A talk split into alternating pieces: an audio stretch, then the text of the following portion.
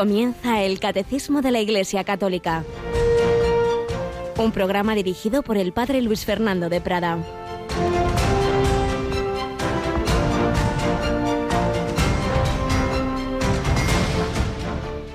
No es voluntad de vuestro Padre que está en el cielo que se pierda ni uno de estos pequeños. Alabado sean Jesús, María y José, muy buenos días en este martes 7 de diciembre, segunda semana de Adviento, vísperas de la Inmaculada Concepción, con esta, este Evangelio de la misa de hoy, que es una de las versiones de la parábola de la oveja perdida. En el caso que leemos hoy es lo que, como la cuenta San Mateo. Jesús hablaría, con frecuencia repetiría cosas y cada evangelista se fija en un aspecto y en San Mateo se fija en, en cómo pues los pastores de, de, la iglesia no pueden despreciar a un solo miembro de las comunidades. Y por eso dice, si un hombre tiene cien ovejas y una se le pierde, no deja las noventa y nueve, va en busca de la perdida. Y es que eh, no quiere el Padre Celestial que se pierda ni uno. No podemos decir, bueno, tenemos mucha gente aquí, la parroquia, que otros han ido, ¿qué vamos a hacer? Ale, allá ellos. No, hombre, no. Y eso vale para la familia, vale para todas las comunidades, para, para cada uno de nosotros.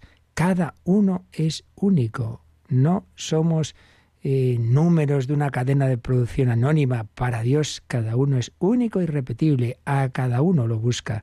Por cada uno, bajo del cielo a la tierra, en cada corazón, quiere nacer. Pues demos gracias al Señor de ese amor personalizado a cada uno, a ti y a mí. Jesucristo nos ama. Vamos a vivir bien este adviento para recibir ese abrazo tan personal que el Señor quiere darnos a cada uno de nosotros. Bueno, pues tenemos una vez más a Rocío García. Buenos días, Rocío. Muy buenos días, ¿cómo estamos? Muy bien, y fíjate que precisamente por ahí iba un poquito una luz en tu vida de esta mañana, y ¿Sí? es que tenemos que decir una, una noticia tiene su parte no tan buena y otra sí que buena. La no tan buena es que quien empezó, quien empezó este programa en Radio María, Una Luz en tu Vida, el padre José Antonio Medina, y que durante tantos años nos ha acompañado, dice que tiene este año muchísimas tareas pastorales y que le es imposible seguir. De hecho, ya estábamos últimamente poniendo antiguos programas, reposiciones antiguas, pues darle las gracias de este tiempo y esperar que pueda volver. Padre José Antonio Medina, argentino, que está en la diócesis de Getafe. La parte buena es que él hacía este programa martes y jueves y ya tenemos dos magníficos sustitutos, el primero de los cuales ya ha empezado hoy, ¿verdad? Pues sí, el padre Valentín Aparicio es ya conocido en redes sociales porque tiene un canal de YouTube estupendo, pero aquí va a estar con nosotros eh, pues una vez a la semana, ¿verdad? Los martes, precisamente. Los martes explicándonos, bueno, pues es una meditación diaria como una luz en tu vida. Eso es, unos cuatro minutitos. Recordemos la hora en que solemos emitir una luz en tu vida todos los días, Ro. Pues está, por un lado, eh, a primerita hora de la mañana, a las 7 de la mañana, y por otro lado, vamos a volver a escucharlo después del informativo, hacia las 3 menos cuarto de la tarde. Una cosa así, obviamente siempre una hora menos en Canarias. Los martes, padre Valentín Aparicio, joven sacerdote toledano y como nos dice Rocío, ya es un hombre con experiencia en hablar en, en, en, en, todos estos medios. Y en efecto, si buscáis en YouTube encontraréis su desayuno con la palabra de Dios. Y los jueves tenemos un, un, compañero que tuve yo en el seminario de Toledo, ha estado muchos años en la Anunciatura, ahora es párroco, está en relación con el movimiento focolar. El padre perdonad, pero a él le gusta así popularmente Paco Tomás, Paco Tomás Tomás, porque Tomás es su segundo nombre y es el primer apellido, ¿verdad? Pues ahí va a estar también con nosotros el padre Paco y bueno, pues a seguir este camino de una luz en tu vida que va mejorando. Eso es, él lo hace los jueves, así que los dos sustitutos del padre José Antonio Medina, martes padre Valentín Aparicio, jueves padre Paco Tomás Tomás. Y les damos gracias a tanto a quien estos años eh, con tanta fidelidad lo ha hecho como a estos dos nuevos colaboradores de Radio María que están encantados también de poner ese su granito de arena en esta Radio de la Virgen. Radio de la Virgen que esta noche desde hace años siempre hace una retransmisión, ¿verdad? Vamos a estar unidos en oración a las nueve de la noche, las ocho para nuestros oyentes canarios, en la vigilia de la Inmaculada. Eh, va a dirigir esta oración Monseñor Martínez Camino, que es obispo auxiliar de Madrid. Y bueno, pues ahí vamos a estar preparándonos para la grandísima fiesta que es la que vamos a celebrar mañana, la Inmaculada Concepción. Pues es así, hace ya más de medio siglo el jesuita padre Tomás Morales tuvo la buena inspiración, sin duda, del Señor de hacer la vigilia de la Inmaculada y lo que empezó como una iniciativa particular suya en Madrid y se ha ido extendiendo por el mundo entero. Desde luego, en España muchísimas vigilias y de hecho, pues nosotros vamos eligiendo cada año de aquí y de allá. Este año, de las tres grandes vigilias que hay en Madrid, nos vamos a un templo que yo creo que desde allí no lo habíamos retransmitido, que es la Basílica de los Salesianos de Atocha. Empieza a las nueve de la noche, hay una primera parte de rosario, testimonio y la segunda parte, la Santa Misa, que presidirá, como nos has dicho, Monseñor Martínez Camino. Pues a vivir así, eh, ya desde esta tarde, esta gran solemnidad de la Inmaculada, la Inmaculada Concepción. Yo recuerdo que de la mano de María vamos a comenzar luego, después de su fiesta, ya el jueves, pues empieza esa campaña, campaña de Navidad que necesitamos.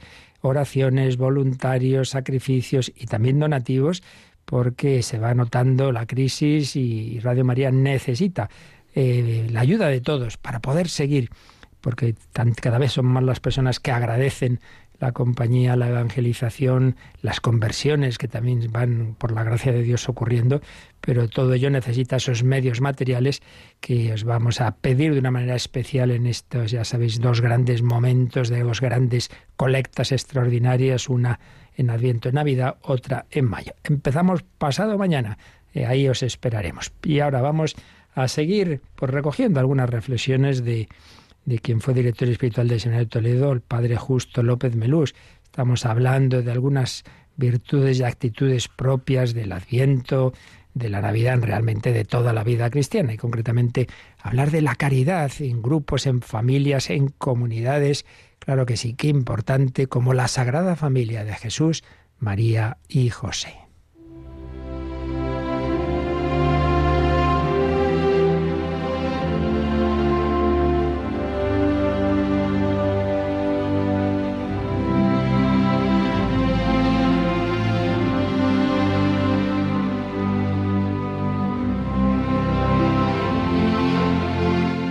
Los hombres no son islas. Reflexiones del Padre Justo López Melús.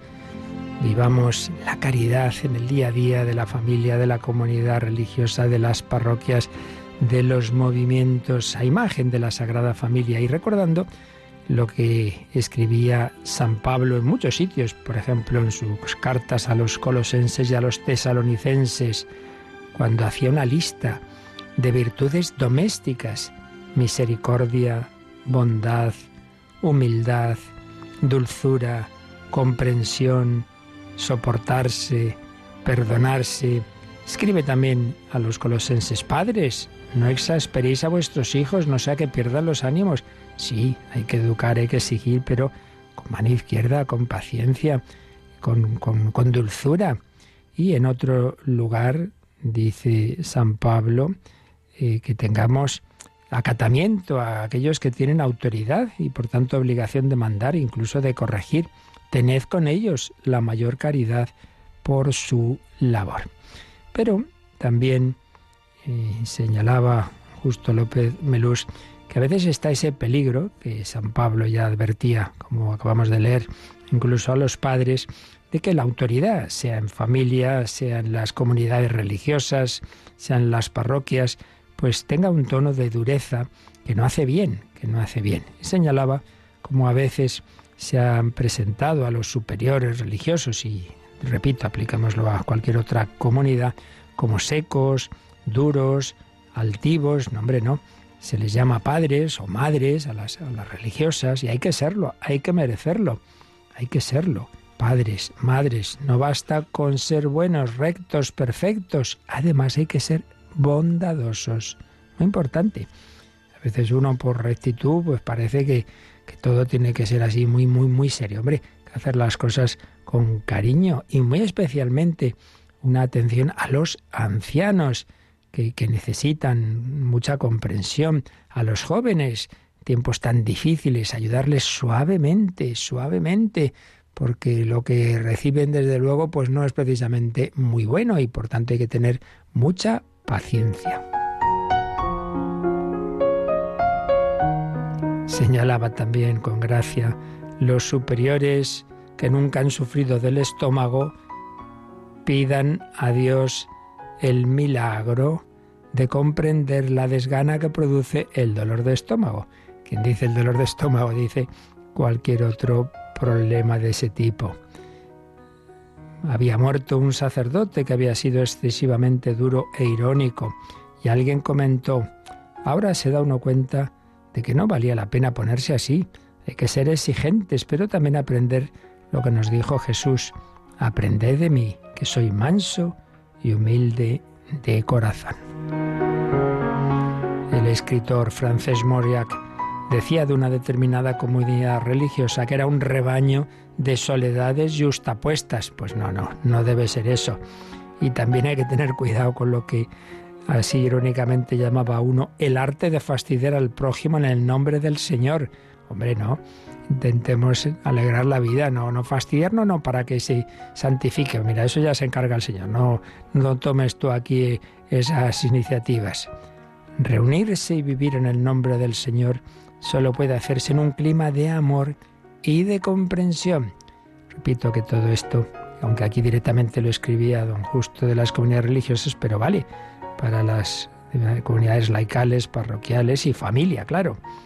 Decía Carlos de Foucault que los hermanos y hermanas sean mansos entre sí, que la cólera, la dureza, la rudeza, la amargura, la tirantez, la impaciencia, la frialdad estén lejos de sus corazones y de sus labios, como lo estaban del corazón y de los labios de Jesús. Palabras que parecen el eco de los consejos de San Pablo a los Gálatas. Si mutuamente os mordéis y os devoráis, mirad que acabaréis por consumiros unos a otros.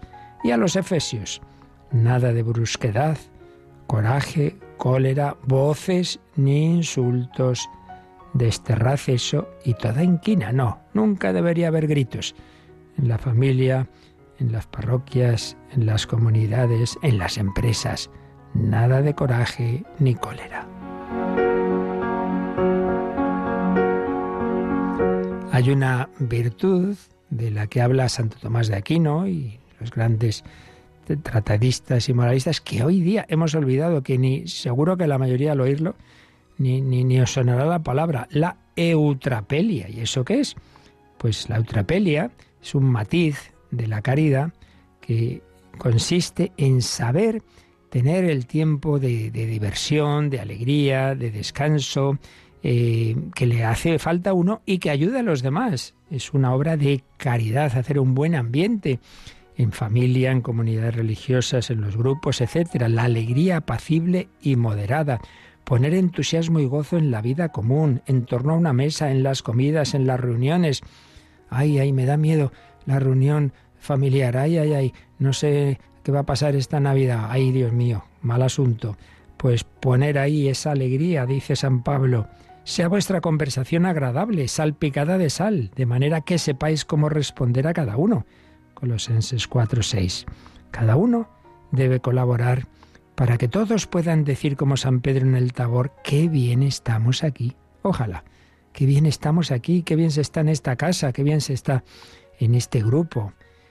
Recordemos aquello que una vez se cuenta de una niña, momento de oración, en que había peticiones libres, que nunca sabe uno lo que va a pasar, ¿verdad? Y la niña va y dice, Señor, haz que los malos se hagan buenos y que los buenos sean simpáticos. Ay, Dios mío, eso de buenos antipáticos no está nada bien.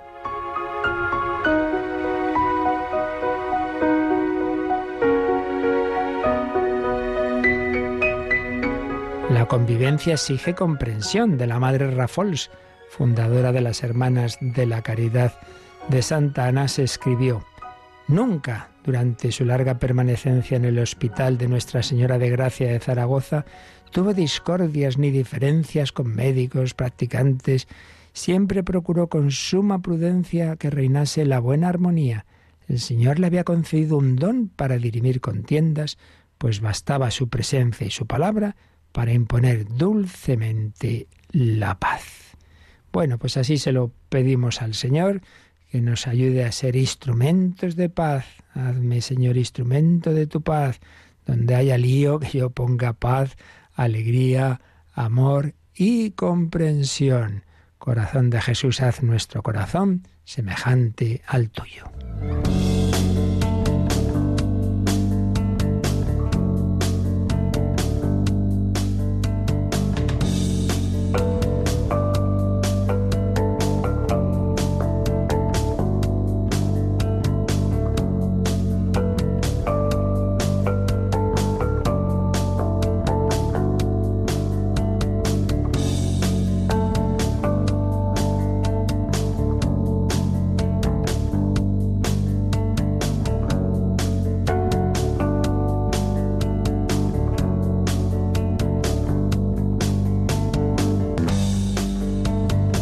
Para ello, pues tenemos que unirnos cada vez más al Señor, que para eso se ha quedado en medio de nosotros, en la iglesia, en la liturgia, especialmente en la Eucaristía, y que prolonga esa presencia corporal que comienza en la Santa Misa, la prolonga quedándose con nosotros en el tabernáculo o sagrario de las iglesias.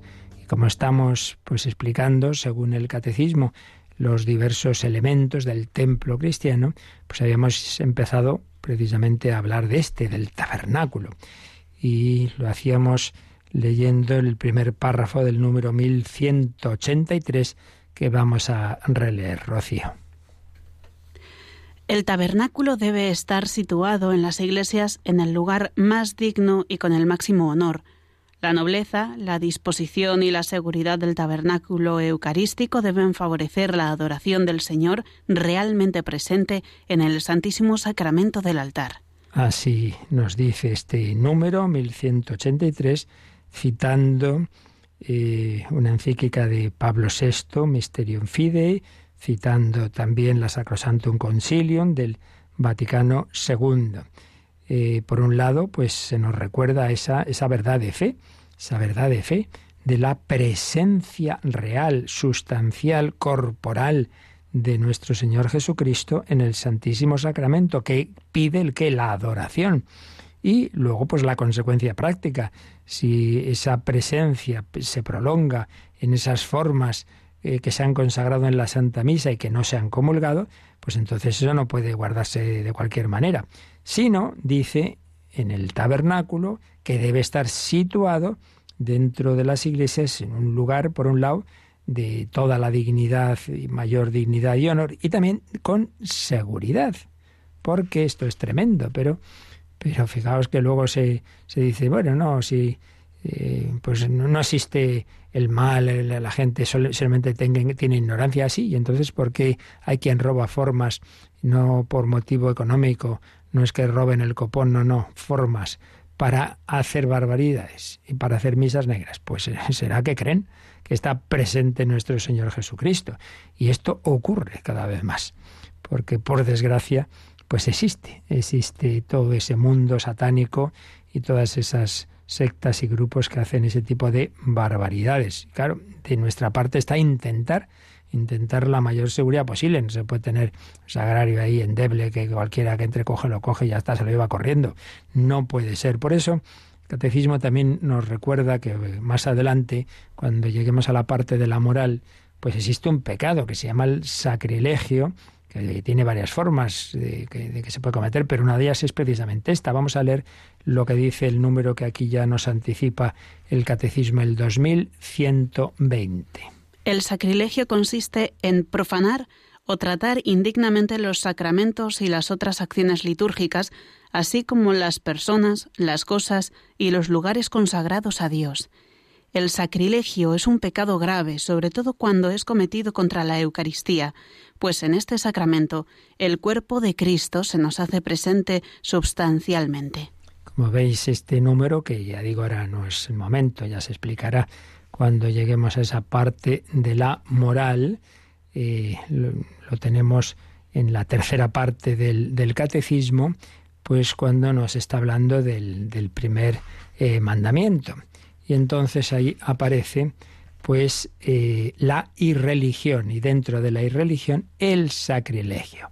Sentido general, profanar o tratar indignamente el que los sacramentos y otras acciones litúrgicas, las personas, es decir, un pecado contra una persona consagrada, eh, bien por contra el quinto mandamiento, pues por pegarle o, matarle, claro, o bien contra el sexto mandamiento, un, un, acto sexual con alguien consagrado, además del pecado eh, del mandamiento que sea, además también tiene este carácter de que, oye, no es lo mismo con una persona consagrada que no consagrada.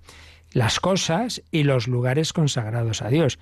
Vamos a hacer no sé qué barbaridad justamente en la iglesia. Pero sobre todo, sobre todo, dice que es un pecado grave, sobre todo cuando es cometido contra la Eucaristía, lo que os decía, ¿no?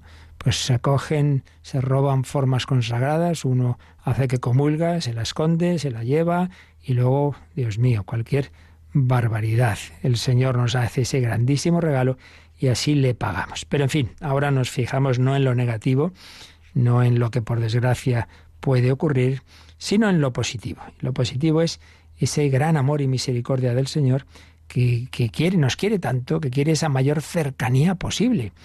Que, que, que, no solamente es que se ha quedado en la iglesia con distintas formas de presencia y, también nos dice, oye, lo que hagáis a uno de estos a mí me lo hacéis, sino una presencia de una especial fuerza y densidad que es la presencia eucarística que de ella la teología usa estos adjetivos, no es presencia sustancial, es presencia corporal, aunque externamente, digámoslo así, externamente sigue pareciendo pan y vino, son las especies sacramentales, los accidentes, son los físicamente, lo vemos igual, pero lo que es la, última sustancia de esa realidad, pues Dios, que ha creado la materia, tiene esa capacidad de transformarla y es lo que ocurre en la consagración. Es verdad que eso ocurre de cara a que se comulgue al Señor, pero no solo, no solo, sino que luego, pues acabada la misa, esas formas que no se han consumido, ahí sigue el Señor, eso no se puede dejar de cualquier manera. Sin embargo, ya comentábamos que mm, es un aspecto que puede resultar chocante el que esa conciencia de la presencia del Señor en el sagrario para ser adorado se ha ido tomando progresivamente. Esto pues no nos extraña, porque esto ha pasado con, con, tantísimas cosas en la Iglesia. El Señor va guiando, pues igual que tardó un montón de siglos en, en producirse la encarnación. Y Dios mío, pues toda la preparación, ¿no? En la historia de la humanidad, en la historia de la formación del pueblo de Israel, los patriarcas Abraham, Isaac, Jacob, Jacob, que se cambia el nombre de Israel, toda la historia de Israel en Egipto, luego el éxodo, en fin, toda la preparación, los, los jueces, los reyes, los profetas, todo esto hasta llegar por fin al momento de, de, la encarnación y de la redención, bueno, pues de una manera análoga, la historia de la Iglesia son unas verdades tan importantes que, el Señor como que las va, va insistiendo progresivamente, vamos cayendo en la cuenta de, todo ello, porque es demasiado para, para una persona y para una generación, y por eso sin, sin que se añada realmente nada nuevo, pero cada vez nos damos más cuenta de todo lo que hemos recibido. Y entonces los primeros siglos, en este tema de la Eucaristía, ante todo, pues lo que se quedaba claro era lo que era la celebración, la celebración eucarística, y no tanto este aspecto de luego la adoración eucarística.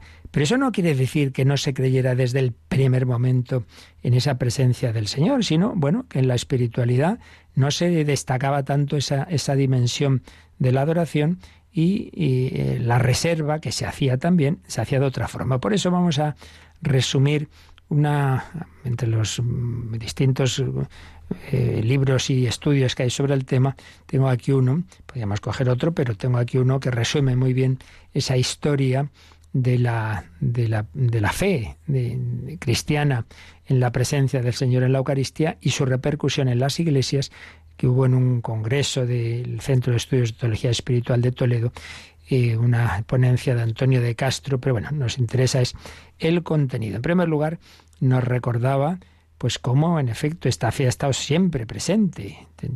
Eh, no, no es ningún invento del siglo XVI. Por ejemplo, San Hipólito exhortaba a los fieles que llevaban consigo la Eucaristía para que la guardasen con suma diligencia. ¿Y por qué la llevaban consigo? Porque se llevaba a los enfermos. Señal de que estaba clara esa, esa fe en la presencia del Señor. También Orígenes y Novaciano pues nos hablaban de lo, de lo mismo. San Cirilo de Alejandría rechaza la opinión de aquellos que decían que la Eucaristía, si se dejara de reserva de un día para el otro, nada valía para la santificación. Y contestaba, no, no se cambia a Cristo, ni se muda su santo cuerpo, sino que existe perpetuamente en él la fuerza y el poder de la bendición y de su vivificante gracia. Por tanto, aunque tú comulgues de esa forma que se consagró en la misa de hace unos días, pues estás recibiendo al mismo Señor, no faltaría más.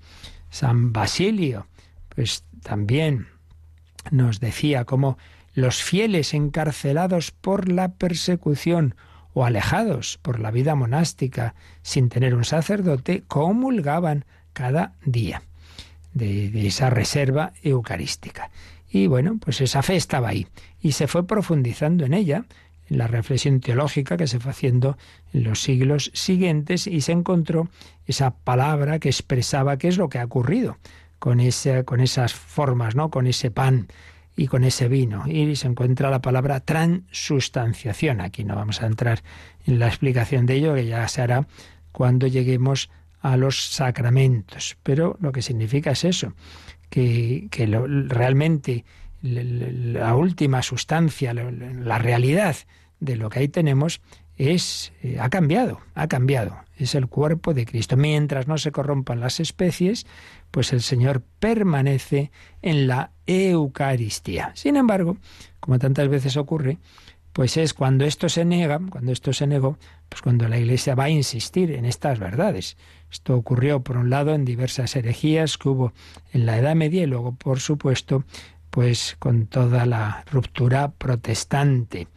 Entonces el concilio de Trento pues insistirá, ¿no? Si alguno dijere que Cristo, Hijo unigénito de Dios, en el santo sacramento de la Eucaristía no debe ser adorado con culto latréutico, es decir, el propio de Dios, incluso externo y que por tanto no debe ser llevado solemnemente en procesiones, según el loable y universal según la loable y universal costumbre y rito de la Santa Iglesia, y que no debe ser públicamente expuesto al pueblo para ser adorado, y que sus adoradores son idólatras. Quien diga todo eso sea anatema, que es la forma de decir que eso es un error eh, grave, ¿no? Y dice también, si alguno dijere que no es lícito guardar la Sagrada Eucaristía en el sagrario, sino que luego, después de la consagración, debe ser necesariamente distribuida a los circunstantes y que no es lícito llevarla con honores a los enfermos, por lo mismo sea anatema, es decir, que está rechazada esa doctrina como errónea y define explícitamente el Concilio de Trento la adorabilidad de la Eucaristía, puesto que allí de hecho está Cristo sustancialmente presente, pues claro, tiene derecho a la adoración y así insistió en ello Papa San Pablo VI en 1968 en el Credo del Pueblo de Dios decía la misma existencia de Cristo después de celebrado el sacrificio de la misa permanece presente en el Santísimo Sacramento, el cual en el tabernáculo del altar es como el corazón vivo de nuestros templos. Qué expresión tan preciosa nos regaló el Papa Pablo VI. ¿Qué es el sagrario? ¿Qué es el tabernáculo? El corazón vivo de nuestros templos. Tú entras, no hay nadie, nos está celebrando la misa. ¿Cómo que no hay nadie? Claro que hay alguien. Ahí está, hay un corazón latiendo, un corazón humano de una persona divina. Ahí está ahí el sagrario, mira la vela. es el corazón vivo de nuestros templos. La iglesia cristiana católica nunca está vacía, nunca está vacía. Pues bien, supuesta esta fe que siempre ha estado, siempre, siempre, tenemos la historia de la liturgia al respecto y confirma esto que digo, un proceso, un proceso de desarrollo de la adoración al Señor presente en el sacramento del altar. Eh, que poquito a poquito se fue tomando esa conciencia, pero que repito, partiendo de que siempre existía esa fe. Existía ya en la iglesia antigua una fe viva, profunda y operante. Y operante. Entonces, ¿qué se hacía? Bueno, pues se reservaba con suma reverencia la Eucaristía para los fieles que no habían podido ir a misa. Lo que pasa es que dicen, por ejemplo, Tertuliano e Hipólito, exhortan a guardarla con celosa cautela para que no sea profanada y para que no caiga a tierra ni siquiera un fragmento. O sea, está clara la fe, ¿no? San Jerónimo no tolera falta alguna de respeto al sagrario doméstico, porque estamos hablando de que se llevaba esa Eucaristía a los que no podían ir a la iglesia. Se les llevaba la comunión. Por tanto, la fe estaba, pero se solía, o bien se llevaba, o bien se reservaba, pero de una manera discreta en las sacristías. Ahí se escondía, digámoslo así, para que no hubiera peligro. O sea, la fe estaba muy clara, pero no se había caído tanto la en la, conciencia de decir, oye, pues ya que lo tenemos, vamos a hacer oración en la iglesia ante la Eucaristía. Eso poquito a poquito, poquito a poquito se va, se va desarrollando. Pero que quede claro que, que la, fe eh, evidentemente estaba. Y mm, la oración pues se hacía ante el altar, que también es una representación de Cristo, por supuesto, de otro tipo. Entonces, eh, fue, fueron ocurriendo, eh, se fueron haciendo distintos lugares donde se reservaba la Eucaristía. Como digo, en primer lugar en la sacristía, eh, sí, en las, en las sacristías. Pero luego ya se fue sacando fuera. Entonces a veces se ponía encima del altar, pero digo, uy, esto es peligroso, esto, es, esto está así demasiado tal, que puede uno entrar y a saber. Luego viene una cosa curiosa lo que son una especie de palomas que colgaban del techo y dentro de las cuales estaban huecas y dentro de las cuales se reservaba la Eucaristía, una paloma representando al Espíritu Santo y dentro la Eucaristía, unas palomitas eucarísticas, por tanto, suspendidas sobre el altar. Y luego ya los tabernáculos murales, colocados detrás o al lado del altar. Poco a poco, pues se va destacando ese lugar ya dentro de la iglesia y hay distintos sínodos y concilios que determinan que se tenga suma diligencia con el cuerpo del Señor y que sea colocado en un, lugar muy pulcro. Y van a influir mucho también en el desarrollo de esta espiritualidad eucarística las órdenes mendicantes y muy particularmente, fijaos, los franciscanos, San Francisco de Asís, a sus hermanos, los frailes menores, les insisten que rodeen el tabernáculo de, de sumo respeto y afecto. Dice, si en algún lugar el santísimo cuerpo del Señor estuviese paupérrime colocado, es decir, en un sitio feo, pobre, dice, hombre, no, sea por vosotros puesto en un lugar precioso, encerrado, y sea llevado con grande veneración, y administrado a otros con discreción. San Francisco de Asís va a insistir mucho en, el, ese regalo de esa presencia de Jesús en la Eucaristía. Vamos a quedarnos un momento también nosotros dando gracias de ese regalo y, pidiendo que siempre cantemos, cantemos con, con, alegría en nuestro interior siempre y cuando haya celebraciones con nuestra lengua también, pangelingua, ese gran misterio de amor que es la Eucaristía.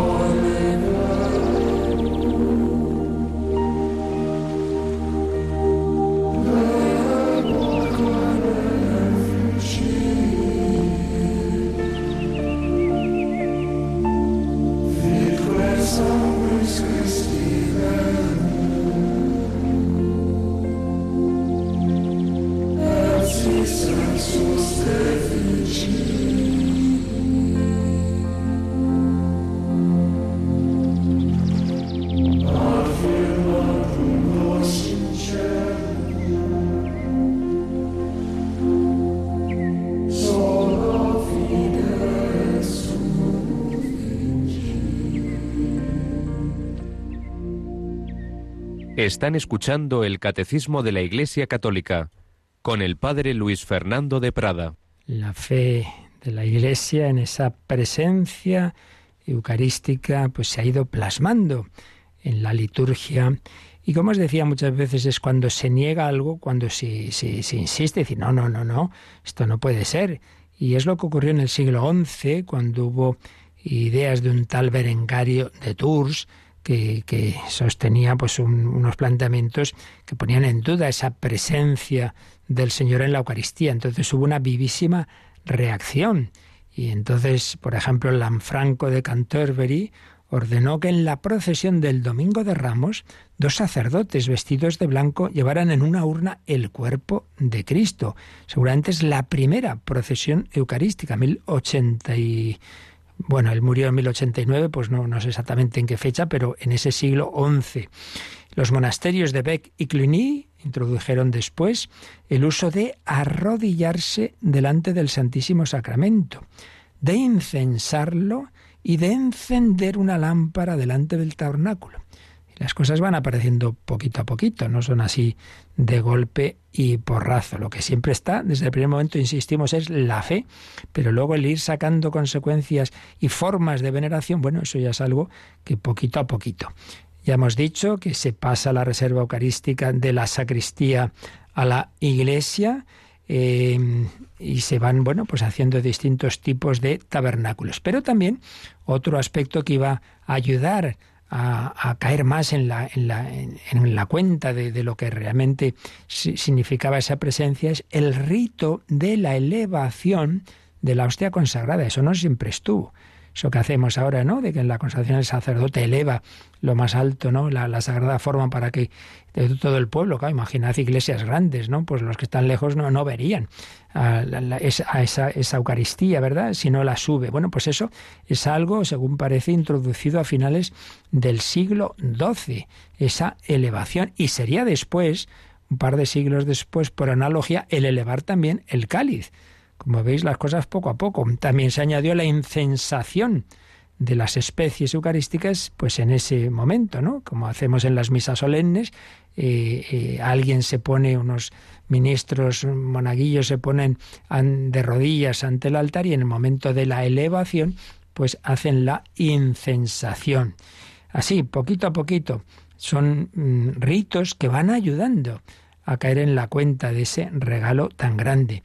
Y la verdad es que en esa Edad Media fue creciendo la emoción del pueblo cristiano ante este rito. Todo el mundo estaba esperando ver el cuerpo del Señor, ver, ver esa presencia de Jesús, ver esa sagrada forma. Ahí está Jesucristo. Luego, si, si en la Edad Media había habido esas negaciones de Berengario y otros, pues como os decía luego en el siglo XVI, las que vendrían del mundo protestante, y pues de nuevo una reacción de, de insistir más en el regalo que es la Eucaristía.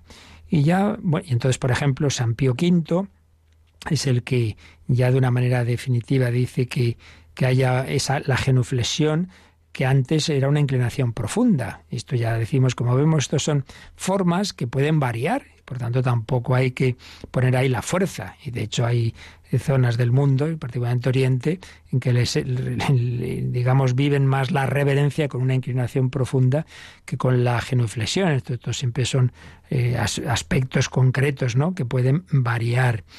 Luego, pues podríamos hablar de las invocaciones eucarísticas como el adoro te devote, como el ave verum corpus, etc. La lámpara encendida, la lámpara encendida, ya hemos dicho que sepamos, aparece por primera vez en Cluny en 1068. Eh, pues eh, que al principio no, no, era perpetua, se ponía pues unos días eh, más así como señalados, pero luego ya que esté siempre encendida. Muy importante obviamente también la institución de la fiesta del Corpus Christi por el Papa Urbano IV en 1264. Las procesiones eucarísticas que se van generalizando a partir del año 1300. La alegría de, de contemplarla la hostia santa en la elevación, llevó a contemplarla con más calma. Y entonces empieza la exposición solemne del Santísimo en el ostensorio o custodia. ¿Veis? Poquito a poquito. La fe siempre fue la misma, pero se fue manifestando, se fue desarrollando, se ha ido desarrollando a lo largo de los siglos, pues en distintas formas, ritos, etcétera, porque luego van a seguir apareciendo, que si las 40 horas, que si la adoración nocturna, que si la bendición con el Santísimo, etcétera, etcétera. Y por supuesto, hasta ahora y todos los papas modernos, San Pío X, Pío XII, que recomendó la visita al Santísimo, las 40 horas, la adoración perpetua, la hora santa, se me olvidaba la importancia también de, de la presencia eucarística en toda la espiritualidad del corazón de Jesús, lo que le dice a Santa Margarita María, la hora santa, el viático solemne, las procesiones, Juan 23. También hizo un caluroso elogio de la visita al Santísimo Sacramento, Pablo VI, dos papas santos canonizados, pues dice, fijaos lo que dice el Papa Pablo VI, el egregio deber de la adoración sea correctamente estimado, que se promuevan nuevas energías espirituales, lo más posible fecundas para la vida de la Iglesia. Pues sí, de la adoración brotan siempre, siempre fecundidad. Y en el credo del pueblo de Dios de 1968 decía estas bellas palabras el Papa San Pablo VI, estamos obligados, por obligación ciertamente suavísima, una, una obligación, ya que quisiéramos todas las obligaciones fueran así de amables, a honrar y adorar en la hostia santa que nuestros ojos ven al mismo verbo encarnado que ellos no pueden ver y que sin embargo se ha hecho presente delante de nosotros sin haber dejado los cielos. Bueno, ni que decir tiene la gran insistencia que, que puso San Juan Pablo II, otro Papa Santo, que todos hemos conocido, bueno, los más jovencitos quizá no, que hemos conocido y, recordamos cómo llegaba a una iglesia, cómo venía de estar ahí hablando con unos, con otros, cantando tal, y de repente, ¡buah! caía de rodillas, no existía nada más que Jesucristo y él, cómo tenía esa fe vivísima en la Eucaristía, cómo se recogía y cómo en un montón de documentos nos habla de ello. Y lo mismo Benedicto XVI y Papa Francisco, la fe en esa presencia eucarística. Eso siempre ha estado, es lo que hemos querido recordar, pero también hemos recordado cómo esa fe se ha ido manifestando a lo largo de la historia de la espiritualidad, cada vez con una serie de ritos, gestos y con esa reserva que siempre se hizo de cara a llevar la comunión, pero que poco a poco se fue cayendo en la cuenta de que valía la pena, que ya que tenemos esa presencia del Señor, pues también, en vez de tenerle aquí escondidito en la sacristía, lo ponemos bien puesto en el mejor sitio de la iglesia y entonces no solo en el momento de la misa, de la exposición del Santísimo, de la elevación, sino en cualquier momento podemos estar en la iglesia y tener oración así ante el Señor en ese tipo, en esa forma de presencia tan estupenda. Todo esto que he intentado resumir así unos a grandes rasgos basándome en una ponencia que hubo en una de esas semanas de teología espiritual, también lo, resume no la parte histórica, pero sí el trasfondo teológico. Eh, este, en este otro libro que estamos usando en todas estas catequesis de liturgia, que escribió Benito XVI cuando no era papa, sino cardenal Joseph Ratzinger, El espíritu de la liturgia, tiene un capítulo que se titula así La reserva del Santísimo Sacramento. Entonces viene pues más o menos lo mismo que yo he dicho, pero dicho en plan muy profundo como siempre, nos recuerda cómo en el primer milenio de la historia de la Iglesia, pues lo que se veía. Cuando uno entraba en la iglesia era una especie de cofre, un, un, lugar destacado donde se ponía el libro de la palabra de Dios, de la Sagrada Escritura, y sobre todo el altar como tienda sagrada. Y unos escalones facilitaban la subida al altar que estaba en las grandes iglesias protegido por un, un ciborio, es decir, un baldaquino. Recordemos ese baldaquino tan llamativo que, que hay en, en San Pedro, ¿verdad? Pues hombre, no sería tan, tan llamativo como ese, tan importante, pero esto existía en grandes iglesias. ¿Qué quería eso? Pues resaltar el carácter sagrado del, del altar.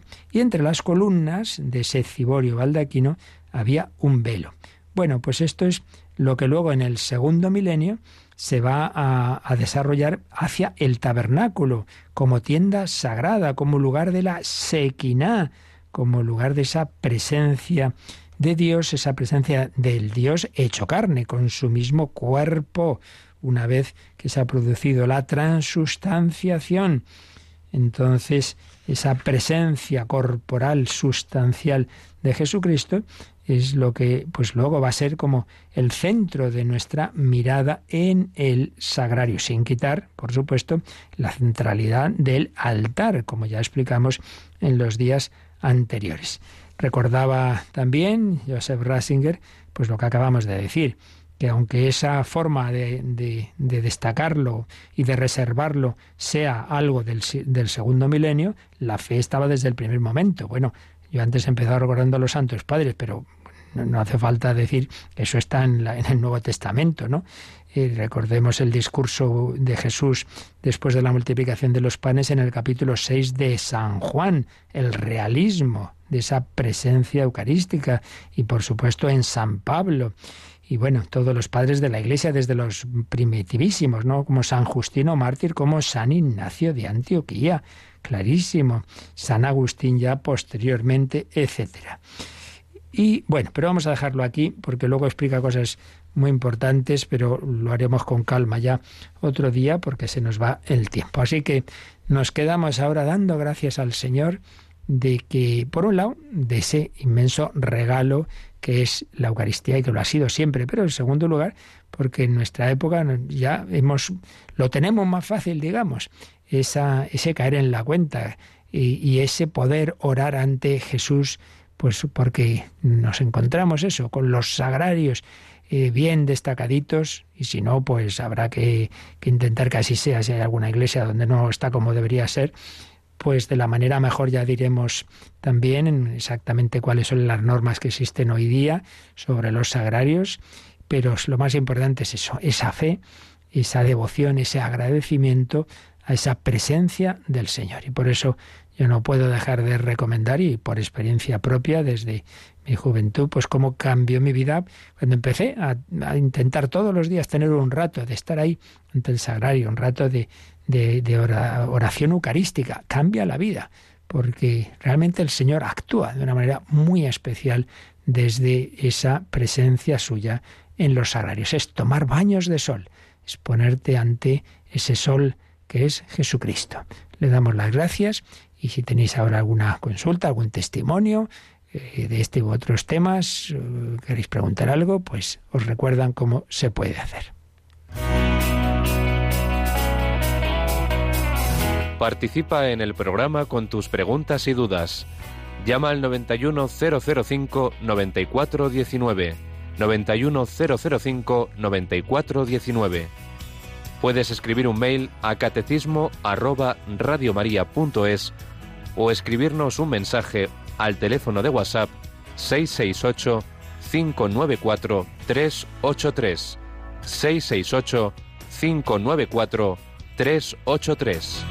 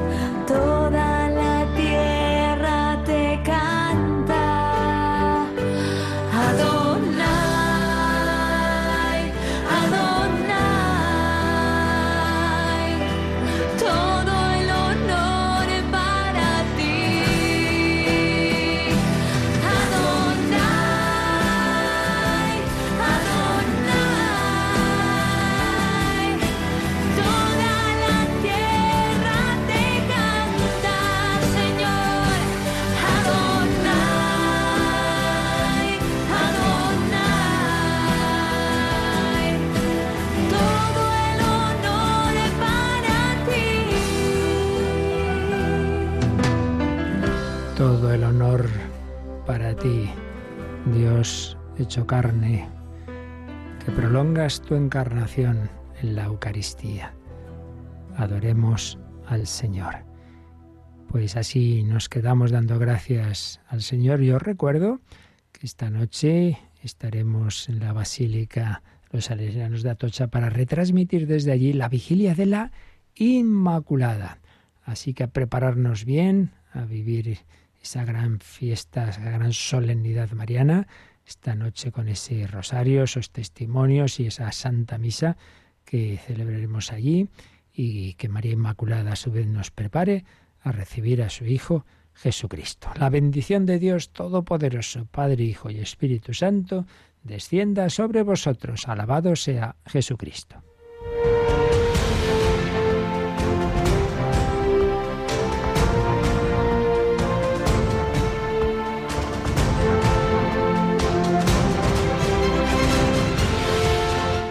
Han escuchado en Radio María el Catecismo de la Iglesia Católica, un programa dirigido por el Padre Luis Fernando de Prada.